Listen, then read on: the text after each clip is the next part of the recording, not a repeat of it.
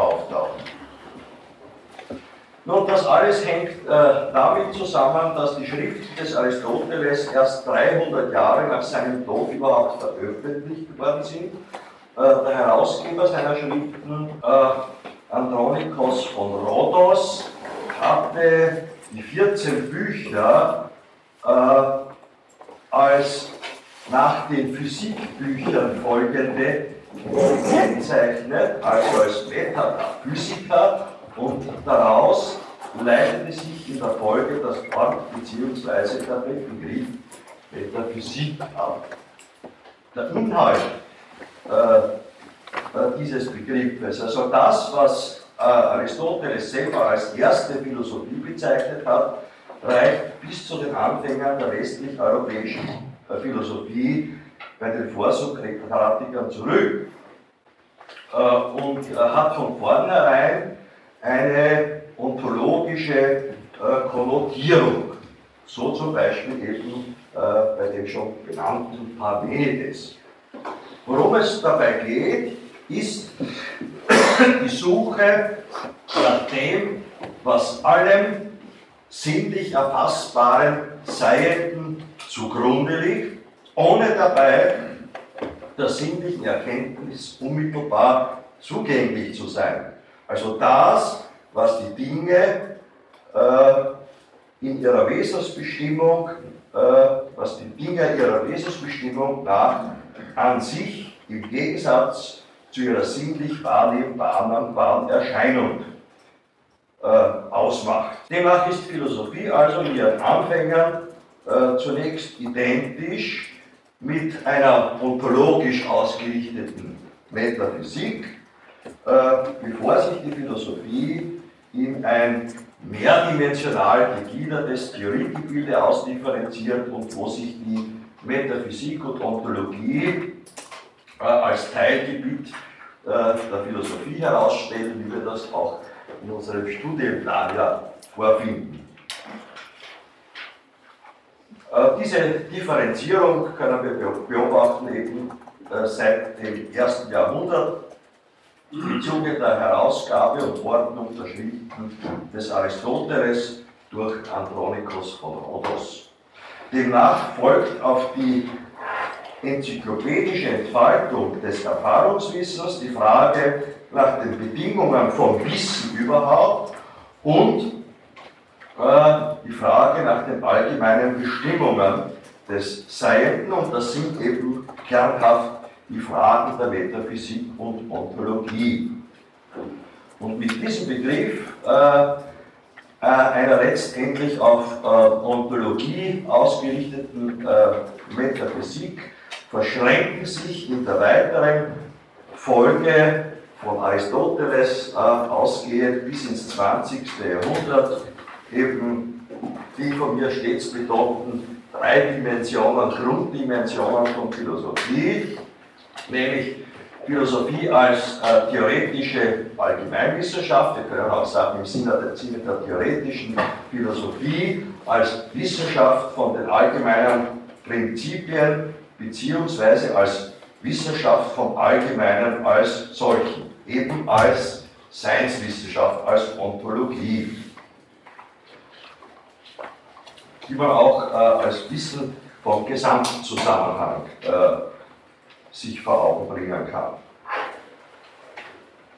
Ähm, zweitens äh, differenziert sich aus äh, Philosophie als praktische Philosophie mit ihren orientierungswissenschaftlichen Implikationen und schließlich Philosophie als äh, allgemeine Wissenschaft von Menschen äh, war dann später vor allem im 20. Jahrhundert philosophische Anthropologie. Äh, Philosophie ist äh, äh, Allgemeinwissenschaft und in dieser in ihrer Allgemeinwissenschaftlichkeit ist Philosophie äh, zunächst theoretische Philosophie der Gestalt äh, der Metaphysik und Ontologie.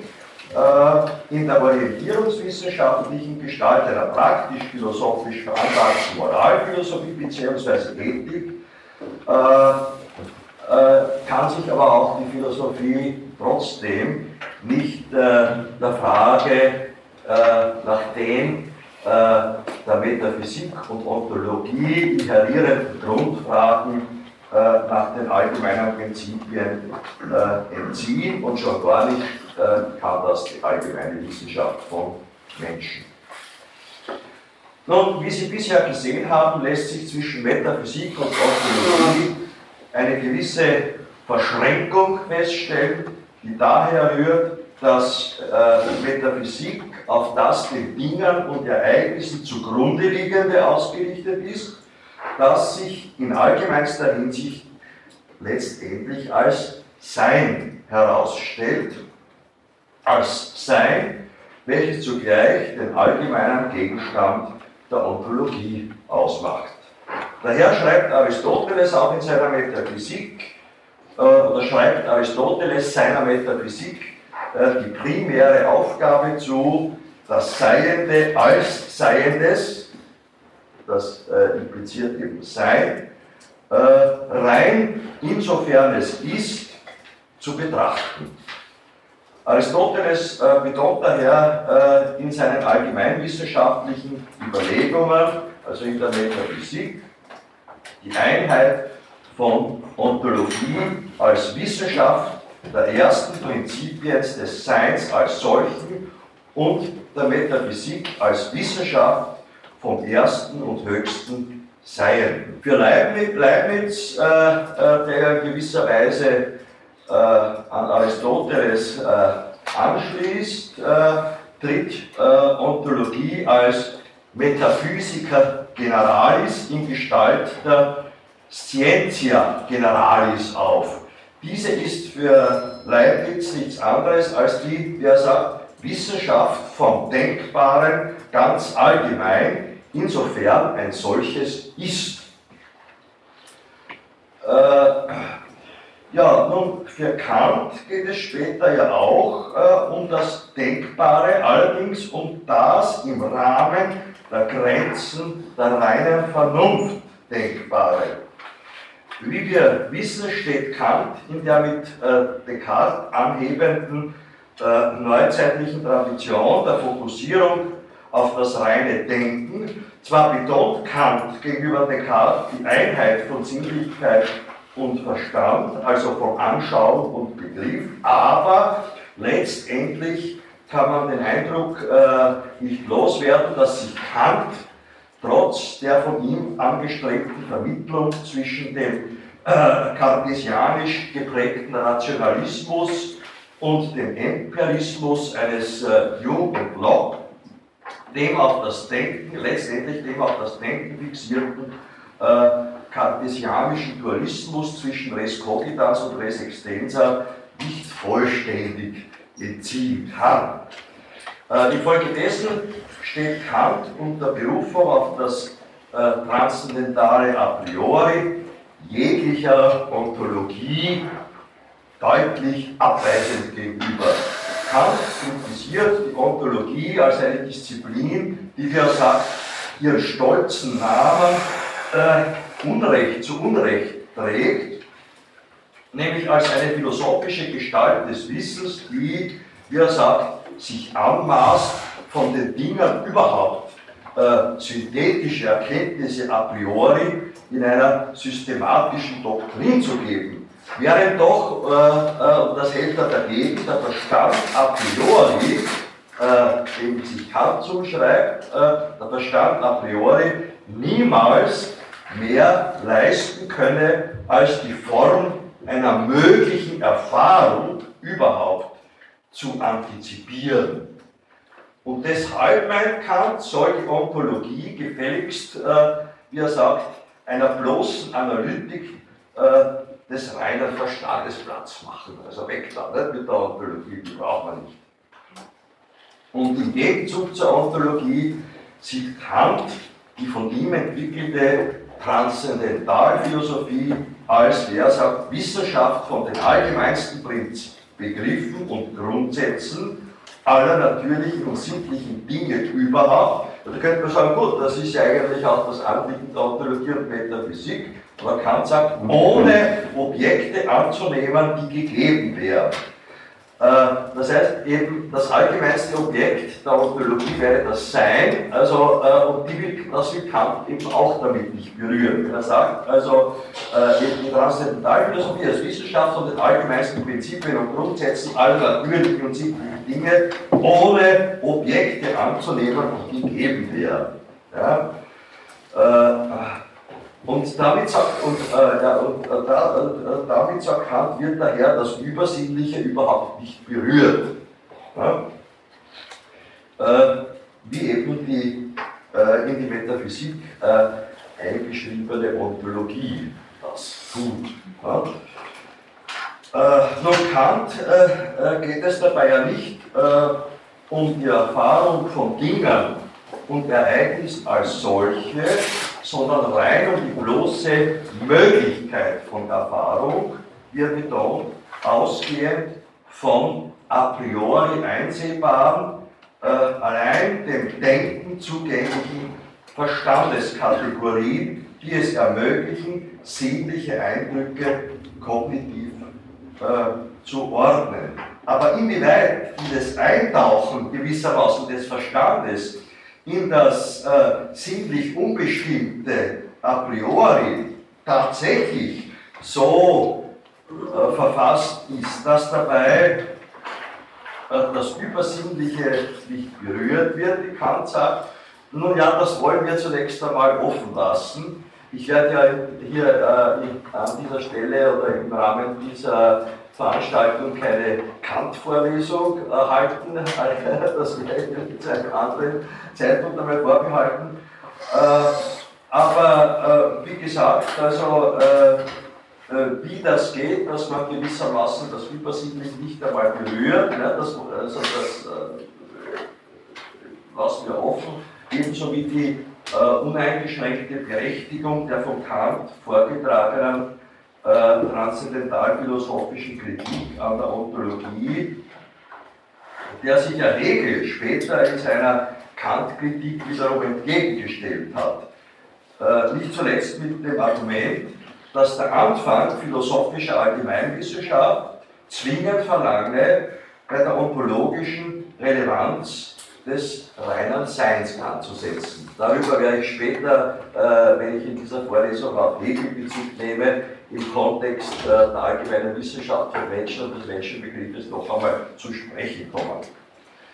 Nun, äh, wenn sich äh, Philosophie als Allgemeinwissenschaft in der Gestalt der Metaphysik und Ontologie der Frage nach dem Sein als solchen zu stellen hat, das wäre die Position Hegels, äh, so verknüpft sich damit die Frage, wie denn sein zu denken ist. Und damit äh, verbindet sich philosophiegeschichtlich äh, betrachtet äh, dieser äh, von Parmenides äh, und Heraklit ausgehende Konflikt, nämlich ist Sein als unbewegtes, unveränderliches zu denken oder ist mit Heraklit Sein äh, als äh, im Sinne einer absoluten Bewegung zu denken. Die äh, Physik des 20. und 21. Jahrhunderts würde ja eher dafür sprechen. Äh, ja, dieser Konflikt, äh, der äh, von Parmenides und Heraklit gewissermaßen ausgelöst ist, dieser Theoriekonflikt in der Philosophie, reicht so bis also über Heidegger bis hin zur Gegenwartsphilosophie. Äh, nun, äh, also wenn man den Faden ziehen würde, würde nicht, also Parmenides äh, äh, fixiert sein als in sich ruhende Einheit, äh, äh, Heraklit als absolute Bewegung, Descartes wiederum fixiert auf das reine Denken, also da wird sozusagen das Sein schon außen vor gelassen im unbestimmten Raum der Res Cogitans. später äh, äh, äh, verlagert sich der Konflikt dann auf die Ebene zwischen Empirismus und Rationalismus. Die Rationalisten knüpfen an äh, an, an Descartes äh, und meinen, dass tatsächlich eben auszugehen ist von Denken. Die Empiristen sagen wieder, nein, das geht nicht, man muss äh, von äh, den Grundelementen äh, der sinnlichen Erfahrung ausgehen, also wie das Jung tut, von Eindrücken, aus denen sich dann Vorstellungen bilden und denen wiederum das kognitiv geordnete Denken entspringt. Und Jung argumentiert ja damit, dass das Denken eigentlich unsicherer ist als unmittelbare sinnliche Eindrücke. Ne? Also würde sagen, wenn mich jemand mit einer äh, Nadel in den Hintern sticht, ne, dann habe ich einen unmittelbaren sinnlichen Eindruck und der ist stärker, als wenn ich dann äh, äh, diesen Eindruck sozusagen äh, vorstellend und denkend verarbeite. Ne? Da kann ich mich dann, äh, da kann ich allerlei Irrtümern unterliegen. Ne? Äh, während Descartes und die Rationalisten begonnen, nein, das ist nicht so. Ne? Das reine Denken gibt die Sicherheit und mit den sinnlichen Eindrücken kann ich mich irren. Ja, Kant hat versucht, äh, diesen Konflikt auch äh, zu lösen, also zwischen äh, diesem Konfliktpartner gewissermaßen der Philosophiegeschichte zu vermitteln, indem er Sinnlichkeit und Verstand wieder zusammenführen suchte, indem Kant gemeint hat, dass sinnliche Anschauungen ohne Begriffe blind sind. Das heißt, ich kann zwar einen unmittelbar sinnlichen Eindruck haben, aber den muss ich erst äh, bestimmen, sonst bin ich orientierungslos, theoretisch und praktisch. Auf der anderen Seite betont aber Kant, äh, äh, dass äh, Begriffe ohne Inhalte, namentlich, äh, namentlich ohne sinnliche Inhalte, leer sind. Ne? Wie zum Beispiel der Begriff des Seins. Ne? Ja, daher muss man, äh, äh, wenn man die Grenzen der Erfahrung und die Möglichkeit von Erfahrung besprechen will, äh, diese, äh, diesen wechselseitigen Bezug von Sinnlichkeit und äh, Verstand äh, berücksichtigen. Ja, und Hegel, das habe ich ja bereits gesagt, also reguliert dann wieder in seiner Logik vor allem darauf, dass er in der Frage, womit soll der Anfang in der Wissenschaft, namentlich in der philosophischen Wissenschaft, überhaupt gemacht werden, äh, auf das reine Sein als Ausgangspunkt. Mit dem Argument, man kann mit nichts Bestimmten beginnen, ne? äh, weil sonst äh, schränkt man von vornherein die philosophische Fragestellung, die dann weiter daraus zu entwickeln ist, ein auf ein bestimmtes Gebiet, wie das die Einzelwissenschaften zum Beispiel machen das geht in der Philosophie nicht, nicht man muss, Philosophie nicht, man muss daher sozusagen den Raum des Fragens äh, und Bestimmens offen lassen und hat daher mit dem reinen Sein anzusetzen. Äh, allerdings in seiner reinen Unbestimmtheit ist eben nichts bestimmt. Das reine Sein hat die Bestimmung des Nichts, aber aus dieser Spannung zwischen Sein und Nichts folgt für Hegel im dritten Schritt das hierarchitische Werk. Darum hat auch Hegel immer wieder betont, dass es keinen Satz des Hierarchie gäbe, den er nicht in seine Logik übernommen hätte.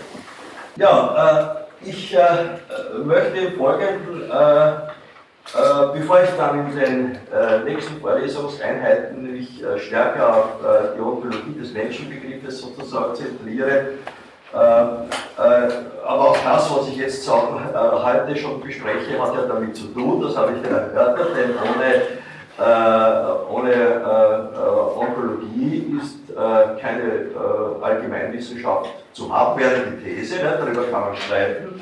Nun, ich möchte im Folgenden etwas näher auf Heideggers Konzeption noch eingehen in dieser Vorlesungseinheit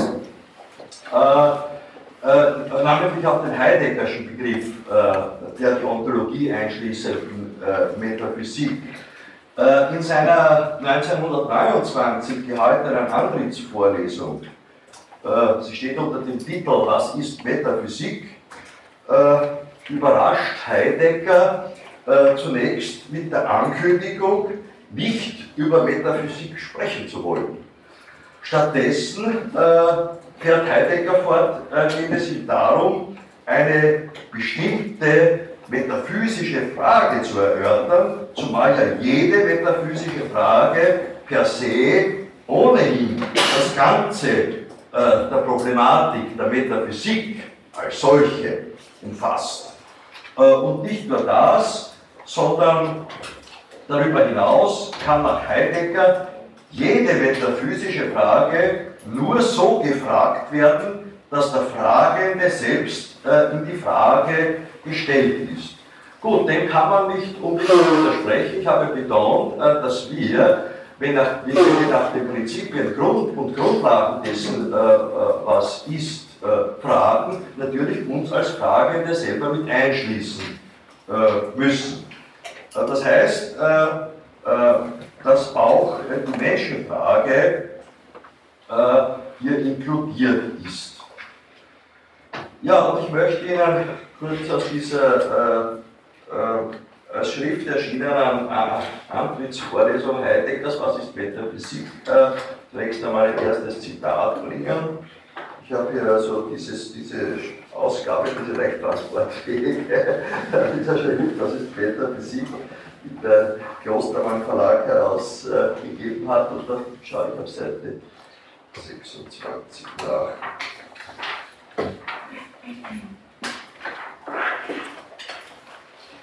Ja, sagt äh, Heidegger folgendes: Der Mensch, ein Seiendes unter anderem, treibt Wissenschaft. In diesem Treiben geschieht nichts Geringeres als der Einbruch eines Seienden, genannt Mensch, in das Ganze des Seienden, so zwar, dass in und durch diesen Einbruch das Seiende in dem was und wie es ist, aufbricht. Der aufbrechende Einbruch verhilft in seiner Weise dem Seienden allererst zu ihm selbst. Äh, und dann äh, sagt er kurz darauf weiter, erforscht werden soll nur das Seiende und sonst nichts. Das Seiende allein und weiter nichts das Seiende einzig und darüber hinaus nichts. Wie steht es nun um dieses Nichts? Ist es Zufall, dass wir ganz von selbst so sprechen? Ist es nur so eine Art zu reden und sonst nichts? fragt sich Heidegger. Nun, um eine Antwort äh, auf diese Frage zu finden, greift Heidegger auf den äh, von ihm ins Spiel gebrachten Begriff des Menschen eben wiederum zurück. Denn zum einen findet sich der Wissenschaft treibende Mensch als Seiendes und das Seien in der Welt vor, aber äh, gleichzeitig findet sich der Mensch als besonderes Seiendes vor, nämlich als existierendes Seiendes. Äh, was meint Heidegger damit? Da bringe ich Ihnen noch ein Zitat auf der Seite 15 und der folgenden. Das Seiende, sagt Heidegger, das in der Weise der Existenz ist, ist der Mensch. Der Mensch allein existiert. Der Fels ist, aber er existiert nicht. Der Baum ist, aber er existiert nicht. Das Pferd ist, aber es existiert nicht. Der Engel ist, aber er existiert nicht. Gott ist, aber er existiert nicht, sagt Heidegger.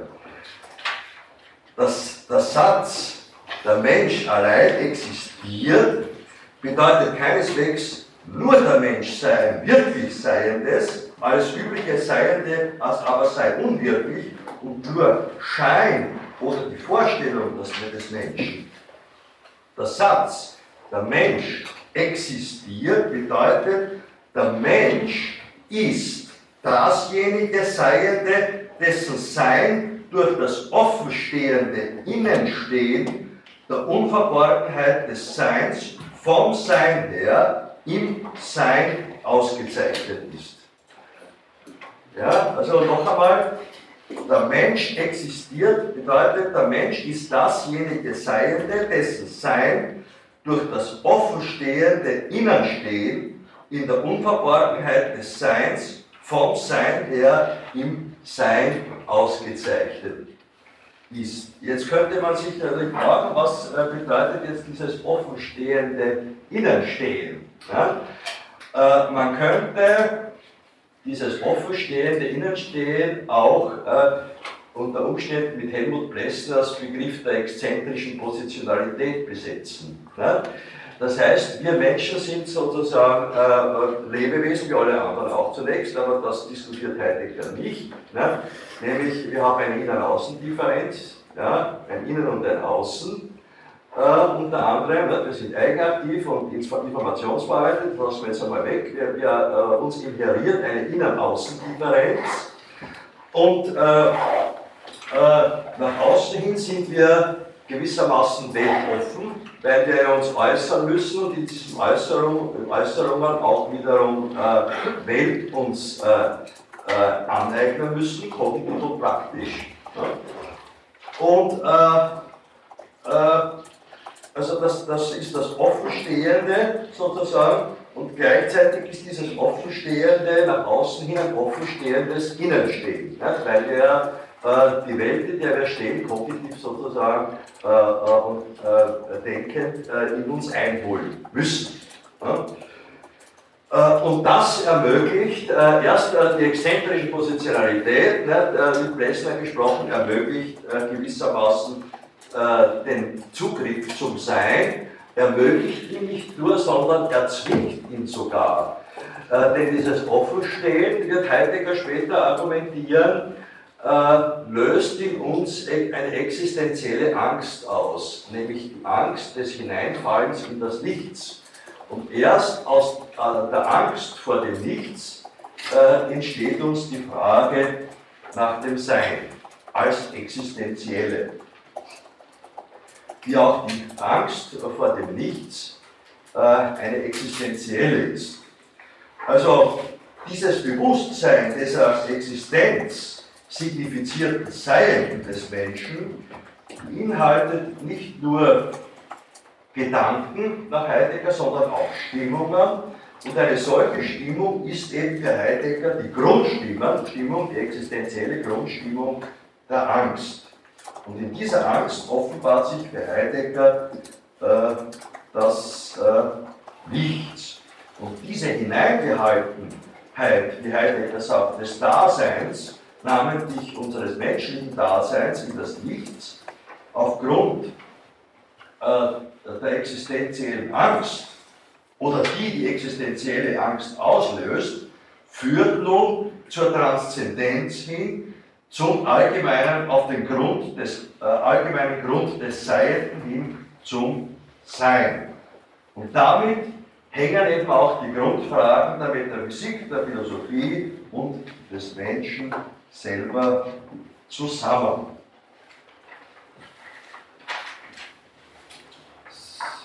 Ja. Das sagt Heidegger dann auf der Seite 39.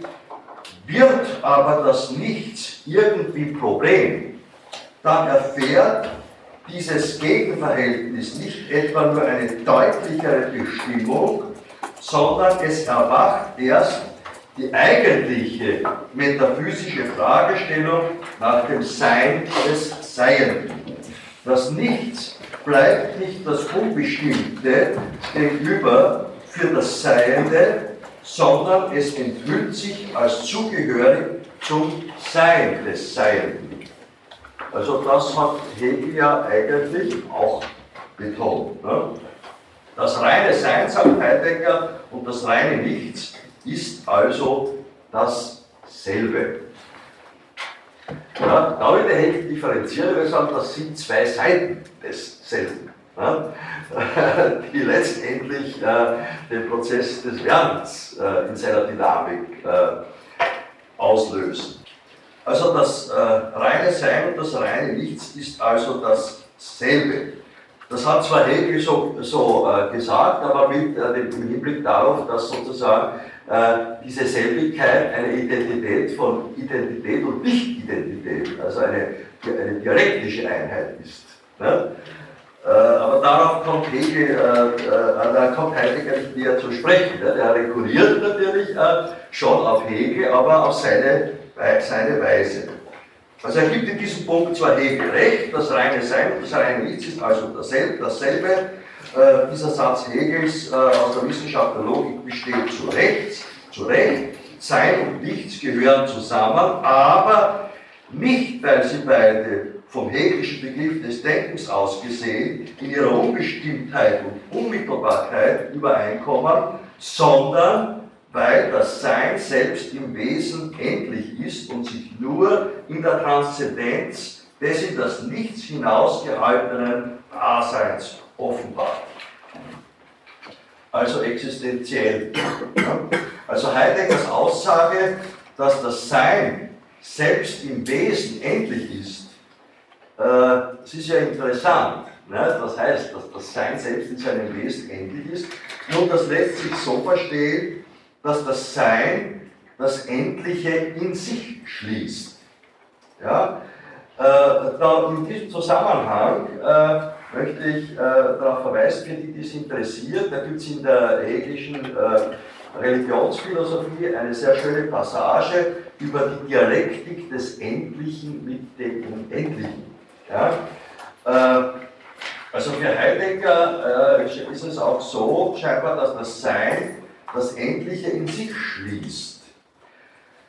Ähm, das ist ähnlich auch wieder beim wie beim unbewegten Beweger des Aristoteles. Ne? Das Bewegungsprinzip sozusagen äh, geht selber in die Bewegung ein, ohne aber selbst äh, äh, bewegt zu sein. Ja? Das ist auch äh, äh, in, in, einem äh, dialektischen Sinne gedacht. Ja? Also, dass das Sein das Endliche in sich schließt. Das Unendliche äh, des Seins offenbart sich auf diese Weise in der, für Heidegger in der Transzendenz des in das Licht äh, hinausgehaltenen oder hineingehaltenen Daseins äh, der menschlichen Existenz. Und die Frage nach dem Sein ist für Heidegger die alles Denken übergreifende Frage der Metaphysik. Philosophie ist für Heidegger nichts anderes als das, wie er sagt, in Gang bringen der Metaphysik. Äh, die Frage ist nun, wie verhält sich Philosophie als Metaphysik äh, zur Philosophie als Allgemeinwissenschaft? Äh, schließen einander beide wechselseitig aus oder ergänzen sie einander wechselseitig? Nun, nach Kant ist beides der Fall äh, durchaus dialektisch gedacht. Kant gilt ja als einer der schärfsten Kritiker äh, der traditionellen Metaphysik. Gleichzeitig ging es aber Kant darum, die klassische äh, spekulative Metaphysik auf den Boden einer neuzeitlichen Wissenschaft äh, zu bringen. Äh, also auf den, die, die, Metaphysik auf den Boden äh, äh, äh, der der neuzeitlichen Wissenschaft gerecht werdenden philosophischen Allgemeinwissenschaft zu stellen. Äh, denn die klassische Metaphysik äh, äh, dreht sich für Kant, indem sie jede erfahrungswissenschaftliche Aussage von sich weist, äh, im Kreise, meint Kant. Andererseits äh, schreiten die Erfahrungswissenschaften unaufhörlich voran, ohne zu allgemeinwissenschaftlich haltbaren Wissensgrundlagen gelangen zu können, argumentiert Kant. Und äh, das gelingt deswegen nicht, weil den Erfahrungswissenschaften, also den Einzelwissenschaften, ne, einzelwissenschaftlichen Erfahrungswissenschaften, der Blick für den einheitlichen Gesamtzusammenhang der Welt verloren gegangen ist. Und deswegen ist Kant sowohl ein Kritiker und Gegner äh, des äh, Locke'schen und Jungschen Empirismus als auch des äh, Rationalismus und der rationalistischen Metaphysik kartesianischer Prägung. Zwar muss für Kant dass ich denke, wie er sagt, alle meine Vorstellungen begleiten können, aber es muss dabei das sinnlich Anschaubare ernst genommen werden. Und daher plädiert Kant für die vermittelnde Zusammenführung von Anschauungen und begrifflich gefassten Vorstellungen. Also Anschauungen ohne Begriffe sind blind und Begriffe ohne äh, sinnlich anschaubare Inhalte sind leer, lautet Kants äh, Diktum. Nun, man kann äh, äh, Kants äh, Diktum äh, der Relation, der notwendigen Relation von Anschauung und Begriff äh, auch äh, hintransponieren zu den Überlegungen von Helmut Plessner, auf die ich ja auch im Laufe der Vorlesung eingehen werde, als hauptsächlichen Gründer der philosophischen Anthropologie, nämlich der Rekurs auf die sinnliche Anschauung hat für Plessner damit zu tun, dass wir Menschen letztendlich auch äh, zentrisch positionierte, also uns aus uns selber hervorbringen müssende, äh, organisch verfasste Lebewesen sind, die auch auf ihre Sinnlichkeit angewiesen sind. Und andererseits verdankt sich das äh, begriffliche Denken äh, mit denen es uns erst gelingt, auch im Sinne von Kant, das sinnlich Angeschaute kognitiv zu ordnen, das verdankt sich äh, der humanspezifischen äh, exzentrischen Positionierung. Also verdankt sich der Möglichkeit, äh, aus uns selber heraustreten zu können und uns äh, äh, reflektieren zu können, uns auf eine reflexionsfähige Position begeben zu können. Ja, und vor diesem Hintergrund lässt sich mit Blick auf Plessner äh, auch die Aussage Kants denken, dass die drei Fragen, äh, was kann ich wissen, was soll ich tun, was darf ich hoffen, letztendlich äh, in die Menschenfrage hin konvergieren oder in der Menschenfrage münden. Nun, an diesen Gedanken knüpft auch Heidegger in seiner Schrift äh, Kant und das Problem der Metaphysik an. Nämlich, dass das Ergebnis der kantischen Grundlegung der kritischen Philosophie in der Einsicht in den notwendigen Zusammenhang zwischen Anthropologie und Metaphysik liegt. Das sagt Heidegger. Ja? Also das Ergebnis der kantischen Grundlegung seiner kritischen Philosophie mündet in der, das ist jetzt zitiert von Heidegger, äh, in, der notwendigen, im Not, in den notwendigen Zusammenhang zwischen Anthropologie und Metaphysik. Heidegger beruft sich dabei auf die Aussage Kants, dass die vierte Frage, also die Menschenfrage, äh, äh den äh, drei ersten Fragen, also was kann ich wissen, was soll ich tun, was darf ich hoffen, nicht äh, bloß äh, irgendwo, irgendwie äh, äußerlich hinzugefügt ist, sondern dass Kant vielmehr im Anschluss an die drei ersten Fragen meint, im Grunde könnte man all das zur Anthropologie rechnen, weil sich die drei Fragen nach dem Wissen, nach dem Soll und dem Hoffen auf die letzte Frage, was ist der Mensch, bezieht. Äh, jetzt hat der Kant äh, äh, in seinem Spätwerk, also 1798, selber eine Anthropologie verfasst, unter dem Titel Anthropologie in pragmatischer Hinsicht.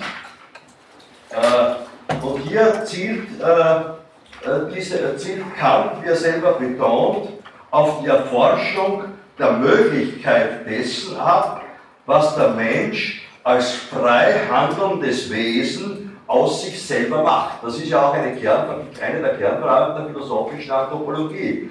Was äh, sind wir als frei handelnde, nämlich nach Plessner exzentrisch positionierte Lebewesen imstande, aus uns selber äh, hervorzubringen, aus uns selber aktiv tätig äh, und kognitiv reflektierend zu machen? Äh, was können wir aus uns machen und was sollen wir aus uns machen? Das sind im Übrigen auch äh, die Fragen, die sich für die Philosophie angesichts der heutigen Bio- und Gentechnologie stellen und darin eingelagerten, immer stärker anklingenden anthropotechnischen Fantasie, dass die Einzelnen unter Umständen auch äh, menschliche Individuen genetisch äh, kopierbar sind, sein würden. Oder äh, wie, äh, was die künstliche Intelligenzforschung betrifft. Ne, da hat einer der Hardliner derselben äh, Marvin Minsky schon vor 39 Jahren gesagt oder betont, naja, wir sind zukünftig imstande, imstande äh, Gehirne äh, auf der Ebene computerisierter Systeme nicht nur nachzuvollziehen, sondern wir können es besser machen. Ne? Und die Zukunft wird die sein, dass wir mit unserer computerisierten Intelligenz einen neuen kognitiven Typ schaffen, der äh, das, was die heutige äh, menschliche und Humanintelligenz, äh, seine praktische und theoretische Humanintelligenz ausmacht, in qualitativer Hinsicht mühelos überrunden wird, ne, sodass wir uns Menschen letztendlich, ne, so könnte man das sagen, wie das Mawilinski gemeint hat, also wir natürlichen Menschen, die wir uns als, als organisch verfasste Lebewesen verstehen, gegenüber künstlichen Intelligenzen so verhalten, also so äh, äh sozusagen äh, äh, positionieren müssten, äh, wie wir heute die Intelligenz vom Meerschweinchen etwa gegenüber der Humanintelligenz einschätzen. Ja, und also das äh, alles lagert sich um die Frage, was der Mensch aus sich selber machen soll und machen kann.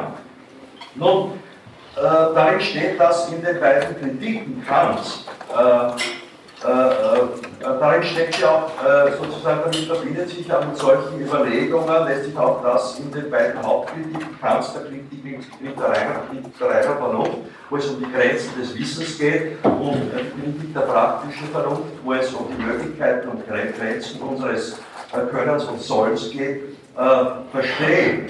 Das heißt, es handelt sich bei Kants Anthropologie wenn er sagt, dass es hier um äh, die Erforschung der Möglichkeiten dessen äh, geht, was der Mensch als frei handelndes Wesen aus sich selber macht, machen soll und machen kann, ja, darum läuft ja alles auf die Menschenfrage hinaus letztendlich, äh, also da, das, da handelt es sich bei Kants Anthropologie offensichtlich um eine Art allerdings empirischer Anthropologie und das stößt Heidegger auf die ihre Aussagekraft allerdings erst dadurch erhält, dass man sie vor dem Hintergrund der kritischen Schriften Kants betrachtet. Ja? Also ich äh, wiederhole es noch einmal, aber das, was Kant in seiner äh, Anthropologie liefert, ist äh, weitgehend eine empirische Anthropologie ja?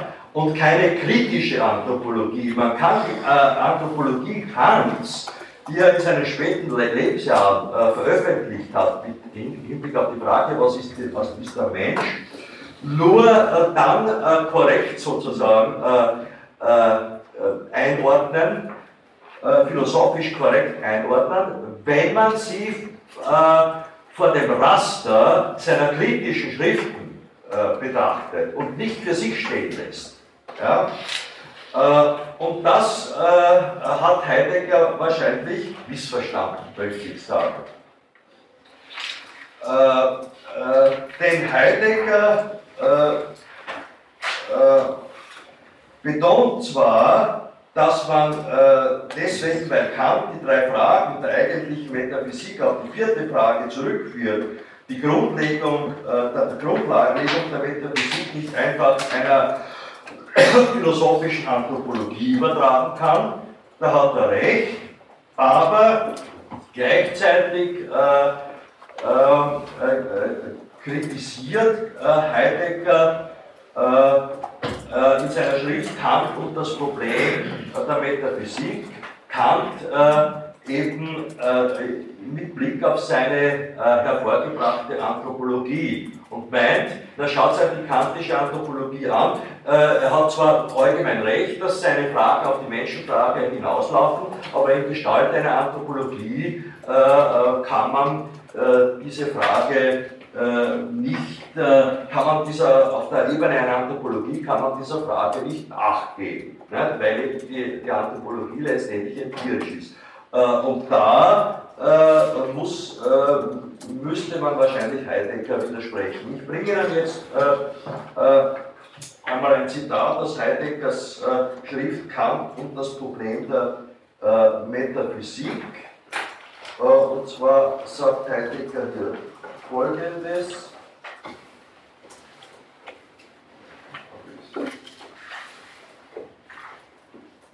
Ja,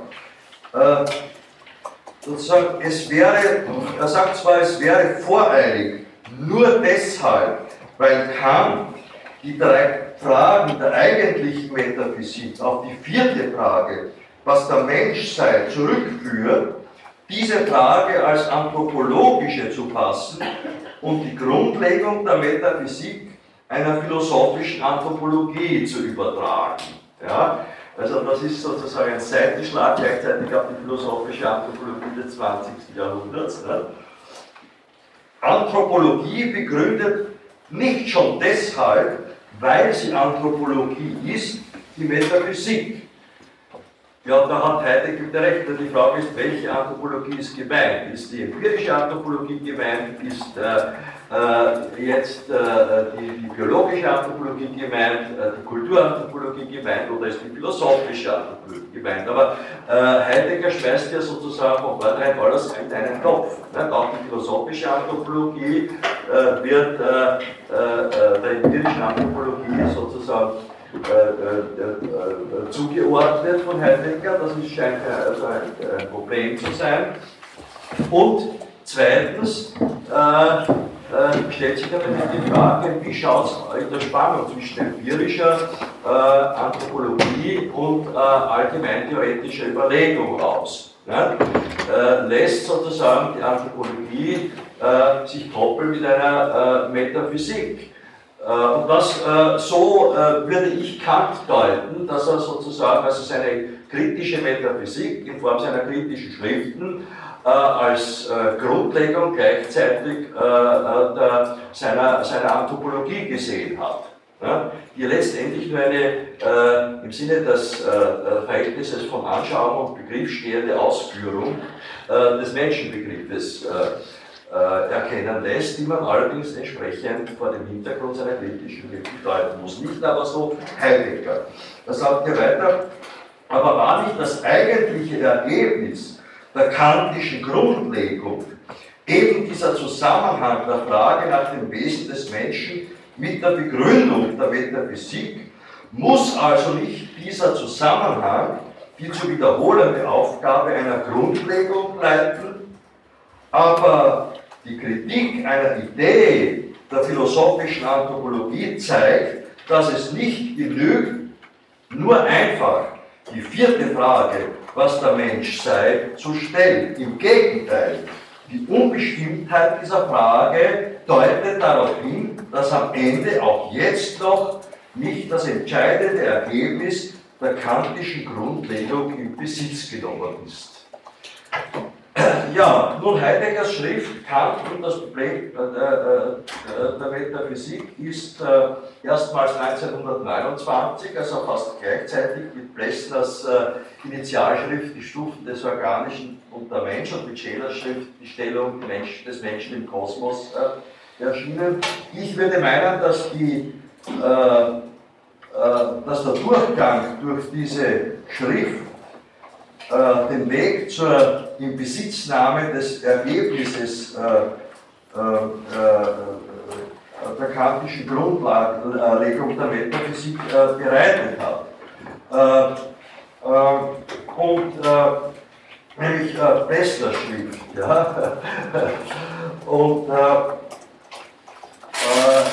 die Drehscheibe dafür bietet Plessners äh, Zentralbegriff der exzentrischen Positionalität, im Sinne der mit Bewusstsein und Selbstbewusstsein ausgestatteten äh, Eigenaktivität äh, der humanspezifischen Individuen. Und vor diesem Hintergrund äh, lässt sich nun auch, ließe sich auch nun Kants Anthropologie einordnen. Auf die ich in dieser Vorlesung nicht näher eingehen werde. Ich möchte nur ein abschließendes äh, äh Zitat daraus bringen. Also als Kants äh, Schrift äh, äh, Anthropologie pragmatischer Hinsicht.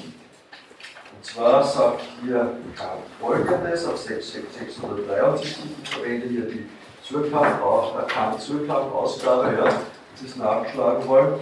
Äh, es bleibt uns also, sagt Kant, um den Menschen im System äh, der lebenden Natur seine Klasse anzuweisen und so ihn zu charakterisieren, nichts übrig als, dass er einen Charakter hat, den er sich selbst schafft, indem er vermögend ist, sich nach seinen von ihm selbst genommenen Zwecken zu perfektionieren, wodurch er als mit Vernunftfähigkeit begabtes Tier, sagt Kant, Animal Rationale, aus sich selbst, ein, äh, äh, also Animal Rationabile, ja, aus sich selbst äh, ein vernünftiges Tier, Animal Rationale, machen kann, wo er dann erstlich selbst, sich selbst und seine Art erhält. Zweitens, sie übt, belehrt und für die häusliche Gesellschaft erzieht. Also alles, was heute bei Michael Tomasello die, äh, die äh, kulturelle Entwicklung des menschlichen Denkens äh, ausgeführt ist, nicht? dass also wir uns äh, also diese, diesen äh, kurzen Zeitraum von sechs Millionen Jahren, äh, in der sich die Anthropogenese vollzogen hat, uns so erklären können, angesichts der gesamten Entwicklungsgeschichte, dass hier sozusagen sich eine ontogenetische Nische gebildet hat mit spezifischen äh, äh Möglichkeiten für Lernprozesse innerhalb äh, also der, der, Aufzucht der Nachfahren in Verbindung mit der Ausbildung der Möglichkeit, andere als eigenständige, intentionale Akteure zu erkennen. Das ist Thomas Und das alles steckt ja bei Kant drinnen. Und äh, all das konvergiert wieder letztendlich äh, auf, die, auf die Ausbildung der exzentrischen Positionalität. Also die Ausbildung einer äh, äh differenzierten Reflexionsfähigkeit. Also dann, ich fahre weiter, er dann der Mensch erstlich sich selbst und seine Art erhält, zweitens sie übt, belehrt und für die häusliche Gemeinschaft erzieht, drittens sie als in ein systematisches, nach Vernunftprinzipien geordnetes, für die Gesellschaft gehöriges Ganzes regiert. Ja, also diese das, was ich immer betone, das hat das, äh, einen Begriff des Menschen als biopsychosoziales, äh, Vernunft und geistfähiges und auch mit Vernunft und Geist ausgestattetes Lebewesen finden wir hier in der kantischen Anthropologie äh, bereits angesprochen. Und ich möchte noch einmal äh, betonen, dass wir das Anliegen der kantischen äh, Anthropologie äh, äh, also nur dann verstehen können, wenn wir sie vor dem Hintergrund äh, seiner zwei Kritiken, also der reinen und der praktischen Vernunft, lesen. Gut, damit möchte ich für heute meine Ausführungen schließen. Ich habe gesagt, also eine Stunde werde ich mir übernehmen und möchte fragen, ob dazu von Ihrer Seite Fragen, Bemerkungen, oder ähnliches aufgetaucht ist, zum bisher ausgeführten. Bitte. Also nicht philosophisch, aber praktisch angewandt berichten. Ich war vor eineinhalb Jahren als Elektroniker in Linz, weil da dieser neue Humanroboter von Honda ja, vorgestellt ja, ja. Da war Begeisterung, man konnte den besichtigen und ihn begegnen und da war Begeisterung eine sogenannte Business Basis Conference, wo also teilweise Techniker, teilweise Wissenschaftler das Thema von Humanrobotern besprochen haben. Da wurde also nicht nur gezeigt, wie in Korea die alten Menschen im Altersheim nebeneinander sitzen und vor ihnen stehen kleine Fütterungsmaschinen, die also mit hoher Sensibilität zurückziehen, wenn sich der verputzt oder so. Das Computer-Handys, die interaktiv betreuen. Und es war dann äh, der Direktor von Honda, der gesagt hat, ja, also schauen Sie sich doch an, wenn Ihnen dieser Humanroboter begegnet, den Käfer entfernt, bleibt er stehen macht ihn am Platz und sagt, bitte sehr. Sagt er, wie viele Menschen auf der Straße sind so höflich und tun das? Dann kam ein Wissenschaftler aus Boston, der sagt, er versteht überhaupt nicht, warum wir Computer, also diese äh, Computer etwas als Kinder betrachten, wir sollten doch froh sein, dass es auf diesem Planeten endlich eine Rasse gibt, die uns geistig ebenbürtig ist und mit der wir uns austauschen können. Ja, ja, ja, ja aber das, also, dem kann man ja erfolgen. Mit Computern kann man sich schon austauschen, das ist ja auch in vielen Bereichen also notwendig und sinnvoll heutzutage. Ne? Aber äh, äh das bedeutet noch lange nicht, dass sozusagen computerisierte Intelligenzen äh, eine äh, über das äh, Romanspezifische hinausweisende Qualität erlangen. Ne? weil da wird es sich dann wahrscheinlich irgendwann das Verhältnis umkehren müssen, dass nicht wir vom Computer betreut werden, sondern sondern dass wir Computer füttern, was wir jetzt auch schon tun, ne? die Tradition, aber dass wir sozusagen also die, die Diener der Computer sind. Ja? Und das ist ja immer, seit, seit also das Technikproblem diskutiert wird, immer auch schon die Frage, ja? inwieweit sozusagen äh, können wir Technik als unterstützend äh, einordnen oder sind wir selber äh, im, äh, im, Verlauf von Verselbstständigungsprozessen letztendlich zu Sklaven der Technik geworden. Ja? Also diese, äh, diese Frage stellt sich natürlich auch. Aber das, äh, worum es auch hier, also David Winston gegangen ist, ist noch, geht noch einen Schritt weiter, nämlich überhaupt also zu behaupten, dass sozusagen Intelligenzen, die letztendlich auf, dem Nachvollzug, auf dem nach, verbesserten Nachbau des menschlichen Gehirns beruhen, äh, die menschliche Intelligenz in qualitativer Hinsicht überrunden äh, werden. Ne? Äh, und das äh, äh, dauert, ne? also äh, dauert weil wir bis heute nicht einmal ansatzweise imstande sind, Gehirne überhaupt nachzuvollziehen, geschweige denn nachzubauen. Das ist nicht einmal ansatzweise. Also um da etwas äh, also jetzt gegenzureden oder einen Aspekt zu bringen. Also ich könnte mir vorstellen, dass der Begriff Elektronik schon in Bezug auf das Leben unvollkommen ist. Ja? Weil wenn man, wenn man die, die Natur auf den Punkt bringt, also wirklich auf den Punkt bringt, also das ist vielleicht ein, ein Prozess, der in, in, in, die Richtung ja, des Nichts geht. Ja?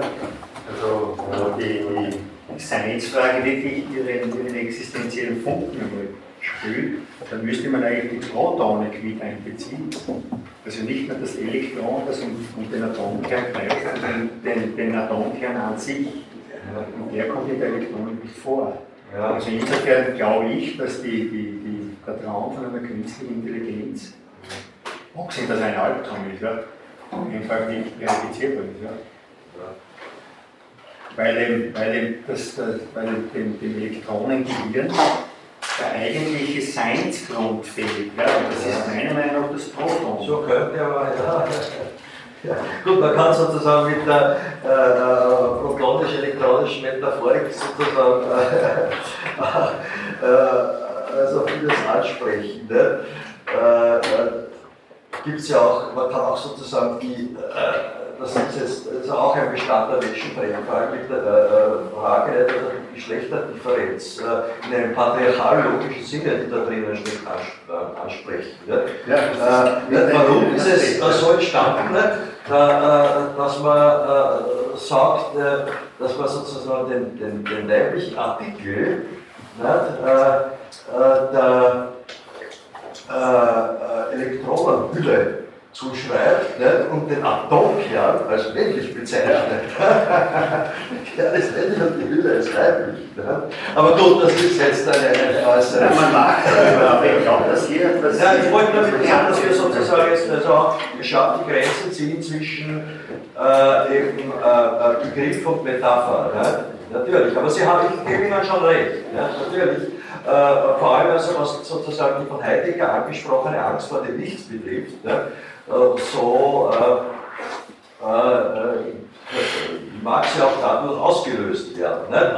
Aber für Heidegger führt, verweist die, die Angst vor dem Nichts oder führt sie uns zur Frage nach dem Sein und auf der Grundlage lässt sich eben unter Umständen feststellen, dass die Proponik sozusagen also nicht äh, äh, im Sinne einer ontologischen Kategorie einsetzbar ist, sondern derselben, äh, nämlich der des Seins unterworfen ist, wie alles andere auch.